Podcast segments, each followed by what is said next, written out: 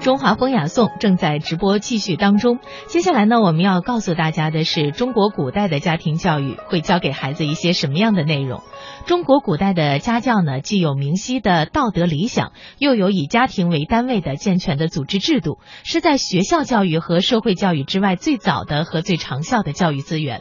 虽然这种教育传统在近现代遭遇过人们的摒弃，但抚今追昔，尤其是通过中西文化比较，我们确有必要重审古代家教在教化天下方面留下的历史经验。判定中国古代家教传统的是非功过，首先要剖析古代家教思想中道德构成的基本要素。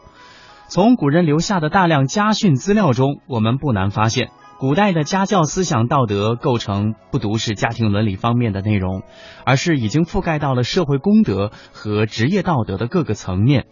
家庭是古代社会全面施行伦理教育的最初起点和最基层的常规机构。在家庭伦理方面，古代家教首先推出重儒家提出的孝悌观念，这不仅有利于促进家庭内部的和谐有序，而且具有尊老抚幼的社会保障功能。确立这种道德观念的意义，还在于进一步把家庭伦理秩序向社会进行类比和推广，要求人们要像对待亲人一样对待天天下所有人，力图构建普天下之亲如一家的大同世界。这就是中国古代典型的。家国同构的教化模式，它成功实现了把家庭伦理同人际伦理、政治伦理的对接和统一。这其实也是从生命伦理的高度表现的对人类的终极关怀。在职业道德方面，古代家教首先推崇的是读书，但是中国古代知识分子的读书归区问题总是遭到近现代一些人的深度曲解，